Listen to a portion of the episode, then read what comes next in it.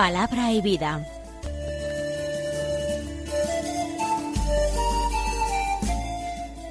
Con el padre Manuel Horta, desde Sevilla.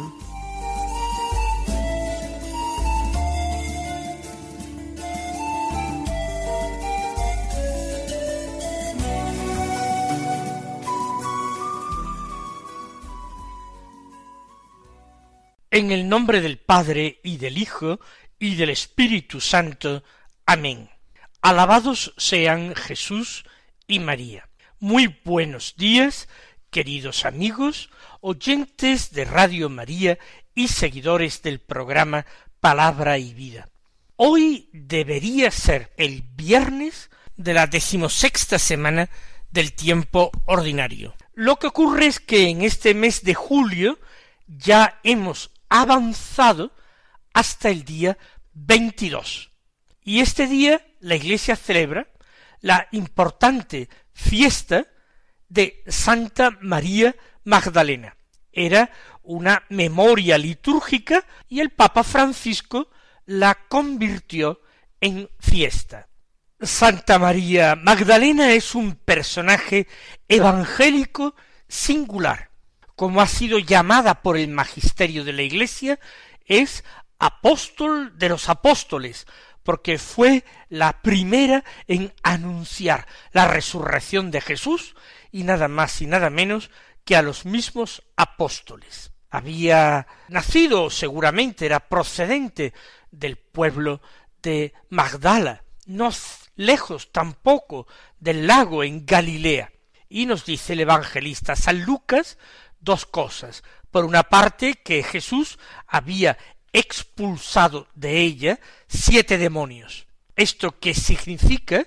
No que fuera una mujer muy mala, una mujer perversa o una pecadora pública, ni muchísimo menos. Significa que había sufrido, padecido una posesión diabólica grande, intensa, total. Siete es un número de perfección, estar poseída por siete espíritus inmundos, quiere decir estar totalmente poseída. Jesús la había exorcizado, Jesús la había liberado. Y lo segundo que afirma San Lucas es que entonces ella se puso a seguir a Jesús por el camino. No fue seguidora de Jesús permaneciendo en su casa, como Marta o María de Betania, sino que ella, en unión con otras mujeres, una tal Susana, una tal Juana, las menciona San Lucas, ella seguía a Jesús por el camino y servía a Jesús con sus propios bienes, por gratitud grande al Señor. Estas son las dos cosas que se afirman de ella, y luego la encontramos junto con María, la Madre de Jesús, al pie de la cruz. En todos los episodios del Calvario y de la sepultura de Jesús. Y encontramos a María junto a la tumba del Señor la mañana de Pascua, siendo ella privilegiada al ser eh, la primera de los discípulos de Jesús en verlo resucitado y en recibir el encargo de anunciar esta gran noticia a los discípulos. Para mí no son totalmente convincentes y por supuesto no son seguras porque son tardías, son tradiciones medievales que identifican este personaje con la mujer pecadora que entra en casa del fariseo Simón, cuando Jesús está convidado allí a comer y se echa a sus pies a regar los pies del Señor con sus lágrimas y a secarlos con sus cabellos. Ni tampoco es identificable con María de Betania, que tiene un gesto parecido, pero no en casa de el fariseo, sino en su propia casa, con Marta y con Lázaro, que eran convidados, y que vierte en los pies de Jesús una mezcla carísima de perfume de nardo y también le besa a Jesús los pies y los seca con sus cabellos.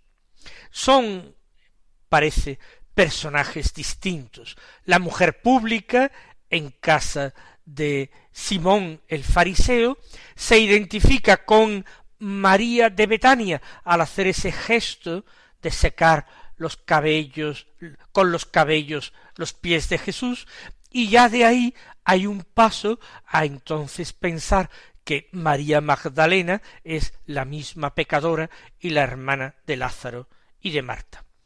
Independientemente de estas identificaciones, el Evangelio de San Juan, capítulo veinte, los versículos uno y dos y once al dieciocho, dicen así El primer día de la semana, María la Magdalena fue al sepulcro al amanecer, cuando aún estaba oscuro, y vio la losa quitada del sepulcro. Echó a correr y fue donde estaban Simón Pedro y el otro discípulo a quien Jesús amaba, y les dijo se han llevado del sepulcro al Señor, y no sabemos dónde lo han puesto. Estaba María fuera, junto al sepulcro, llorando. Mientras lloraba, se asomó al sepulcro y vio dos ángeles vestidos de blanco, sentados uno a la cabecera y otro a los pies donde había estado el cuerpo de Jesús. Ellos le preguntan Mujer, ¿por qué lloras? Ella les contesta Porque se han llevado a mi Señor y no sé dónde lo han puesto. Dicho esto, se vuelve y ve a Jesús de pie, pero no sabía que era Jesús. Jesús le dice Mujer, ¿por qué lloras? ¿A quién buscas? Ella, tomándolo por el hortelano, le contesta Señor, si tú te lo has llevado, dime dónde lo has puesto, y yo lo recogeré.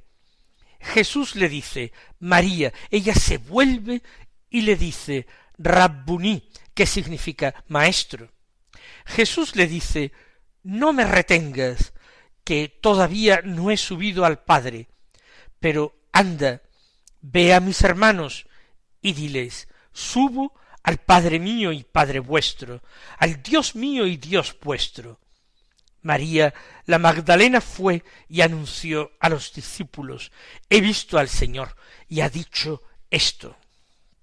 María Magdalena en el Evangelio de San Juan en el cuarto Evangelio se destaca de todo el grupo de las otras santas mujeres. Aparentemente en este Evangelio ella sola va al sepulcro la mañana de Pascua, cuando es todavía muy oscuro.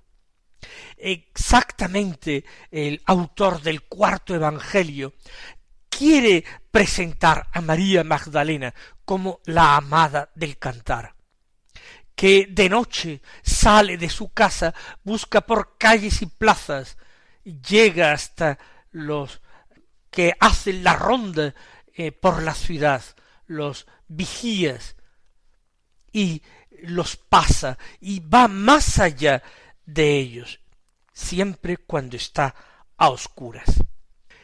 El texto, después de los versículos primero y segundo, omite qué es lo que pasa a continuación, esa carrera que Pedro y Juan hacen hasta el sepulcro. Ella va a dar la noticia de que el sepulcro está vacío. Luego volverá donde los discípulos para decir no sólo que el sepulcro está vacío, sino que el Señor está vivo, que le ha hablado y además que la ha enviado a ella para darles un mensaje importante. Ella de momento corre a donde Simón Pedro y el otro discípulo a quien Jesús amaba, probablemente el autor del cuarto Evangelio, probablemente Juan el de Cebedeo. La primera afirmación, el primer mensaje que transmite es se han llevado del sepulcro al Señor y no sabemos dónde lo han puesto habla en plural, quizás es porque en esa primera visita estaba acompañada por otras mujeres. Lo que sí es cierto es que es un mensaje de incredulidad. Ella no sabe leer correctamente el mensaje que estaba transmitiendo el sepulcro vacío. Pero es hermoso que ella vaya donde los apóstoles del Señor. Ella piensa que tienen que ser los primeros en conocer la noticia, en actuar. Después vemos a María otra vez sola, llorando, fuera junto al sepulcro. Llora porque persiste en ella la interpretación de que el sepulcro vacío no puede obedecer más que a un robo del cuerpo del Señor. Pero esto es importante, porque hasta el momento en que reconoce a Jesús resucitado a su lado, ella se está refiriendo al Señor como uno se referiría a una cosa. Se han llevado al Señor. No sabemos dónde lo han puesto. Parece que se está hablando de algo. Incluso cuando habla con aquellos ángeles vestidos de blanco que se encuentran en el interior del sepulcro, ella dice, se han llevado a mi Señor, no sé dónde lo han puesto. Y cuando le habla el mismo Jesús resucitado, ella le dice, si tú te lo has llevado, dime dónde lo has puesto, yo lo recogeré. Se está hablando de una persona o de una cosa. Claro, María Magdalena cree que Jesús es un cadáver y lo ha reducido entonces a la categoría de una cosa, de un objeto. ¿Cuántas veces los cristianos que nos acercamos a recibir la comunión no vamos con una conciencia viva, con una fe despierta de que vamos a recibir a alguien? No es algo la Santísima Comunión, es alguien, es el Dios vivo, es el Cristo, el Mesías resucitado. Y vamos a tener un encuentro personal en el que vamos a poder departir con él de tú a tú, como un amigo habla con otro amigo.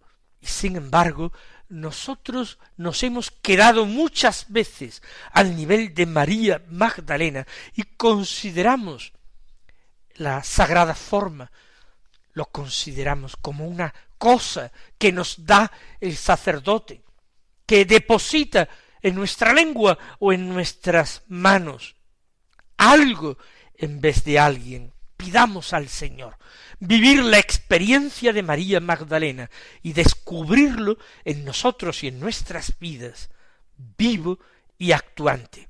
Descubramos cómo Él también nos envía.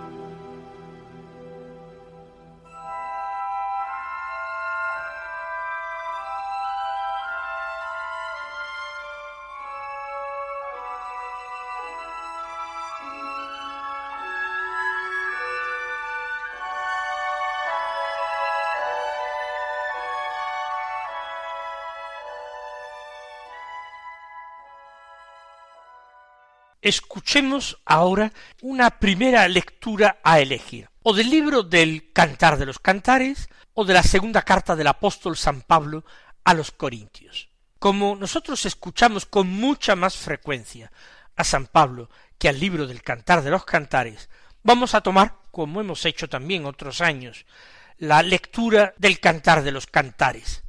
Es un texto corto, pero muy hermoso, del capítulo tercero, los versículos primero al cuarto, que dicen así. Esto dice la esposa, en mi lecho por la noche buscaba al amor de mi alma, lo buscaba y no lo encontraba. Me levantaré y rondaré por la ciudad, por las calles y las plazas, buscaré al amor de mi alma. Lo busqué y no lo encontré. Me encontraron los centinelas que hacen la ronda por la ciudad. ¿Habéis visto al amor de mi alma? En cuanto lo sube pasado, encontré al amor de mi alma. Las corrientes modernas de exégesis bíblica, concretamente la corriente histórico-crítica, que es la que domina en el panorama exegético desde hace ya bastantes años, inmediatamente nos viene a decir que el libro del Cantar de los Cantares es un conjunto de cantos de boda que ensalzan el amor esponsal matrimonial, pero que no solamente la Iglesia, sino que quizás también la sinagoga, el primitivo judaísmo, ha aplicado al amor de Dios por su pueblo Israel, que en los profetas es identificado con una esposa o con la novia de Dios. A mi juicio, el cantar de los cantares, sea quien sea su autor, que desde luego no fue Salomón, sin embargo fue escrito directamente con una intención religiosa, y no es que se le pueda aplicar al amor de Dios y al amor a Dios, un amor esponsal, sino que fue escrito directamente poniendo en la figura del amado esposo eh, a Dios, mientras que la amada esposa era inmediatamente identificada con su pueblo, con el, el que Dios es fiel, o también con el alma, con la persona individual que hace alianza con Dios o renueva alianza con Dios. Dice la esposa, en mi lecho por la noche buscaba el amor de mi alma, lo buscaba y no lo encontraba. Digamos que es bueno comenzar a buscar al Señor en cualquier circunstancia, momento, lugar, época de nuestra vida, que la búsqueda del Señor tiene que ser comenzada y recomenzada cada día, que la búsqueda del Señor es el principio de la vida espiritual y que la vida espiritual sólo comienza cuando nosotros nos llenamos con el deseo de alcanzarle, de abrazarle. Lo que ocurre es que la esposa busca el amor de su alma cuando ya en los anteriores poemas del cantar el amado se le ha acercado con mucha frecuencia sin encontrar de su parte, de parte de la amada, la prontitud, la disponibilidad para acogerle. Ahora que el amado ha pasado, que ella se encuentra sola y a oscuras, entonces desea encontrarle y le llama. Lo buscaba y no lo encontraba. Y es que no se puede encontrar al Señor en el momento en que se quiera. Él no está para satisfacer nuestros caprichos, Él no está solamente para cubrir nuestras soledades y consolar nuestras penas. Por supuesto, en nuestra oscuridad ansiamos al que es la luz del mundo, pero con una gran humildad y con una gran paciencia hemos de comenzar nuestra búsqueda. Más aún, la búsqueda exigirá que nos pongamos de pie, que nos esforcemos, que salgamos de nosotros mismos, así como la amada finalmente hace. Al no encontrarle dice, me levantaré y rondaré por la ciudad, por las calles y las plazas, buscaré allí al amor de mi alma. Tampoco es buen lugar para buscar y encontrar al amado las calles y las plazas de la ciudad. Un encuentro amoroso requiere intimidad. Un cortejo nupcial requiere un poco de apartamiento. Luego vendrá el matrimonio y con el matrimonio el carácter público, el reconocimiento de todos. Pero aún no se está en esta situación. Por ello la búsqueda tiene que ser más discreta y más prudente, no por las calles y las plazas de la ciudad. Continúa diciendo la amada, lo busqué y no lo encontré. Es normal, la búsqueda no se hace, no se efectúa de la manera adecuada. Pero hay un encuentro que sí favorece a la amada. Me encontraron los centinelas que hacen la ronda por la ciudad. Por esa ciudad donde vive la amada no dejan de hacer la ronda centinelas. Nosotros en nuestra vida espiritual podemos entender que los centinelas son todas las personas que entran en contacto con nosotros y que pueden convertirse en mensajeros de Dios. También los ángeles son centinelas de Dios y hacen la ronda por la ciudad. ¿Habéis visto al amor de mi alma? Y aparentemente no hay respuesta. Pero añade el autor del libro por boca de la esposa, en cuanto lo sube pasado, encontré al amor de mi alma. Es decir, en cuanto dejó atrás la ciudad y los centinelas que hacen la ronda por las murallas de la ciudad, ha atravesado los límites, se ha adentrado en campo abierto, en descampado. Allí encontró al amor de su alma. Nosotros tenemos que arriesgar por Dios. No podemos seguir siempre los senderos trillados, los caminos conocidos. El Señor nos pide que nos vayamos adentrando, incluso por esos caminos que nos suscitan cierta desconfianza, porque no los conocemos. Nos da la impresión de que podemos ir perdidos, pero para encontrar al Señor uno debe perderse y perder lo que tiene y dejarlo atrás y hacerse con Cristo pobre y despojado, para poner en él la consideración exacta, que él es nuestro tesoro, que él es, como dice la amada, el amor de mi alma. Que los bendiga y hasta mañana si Dios quiere.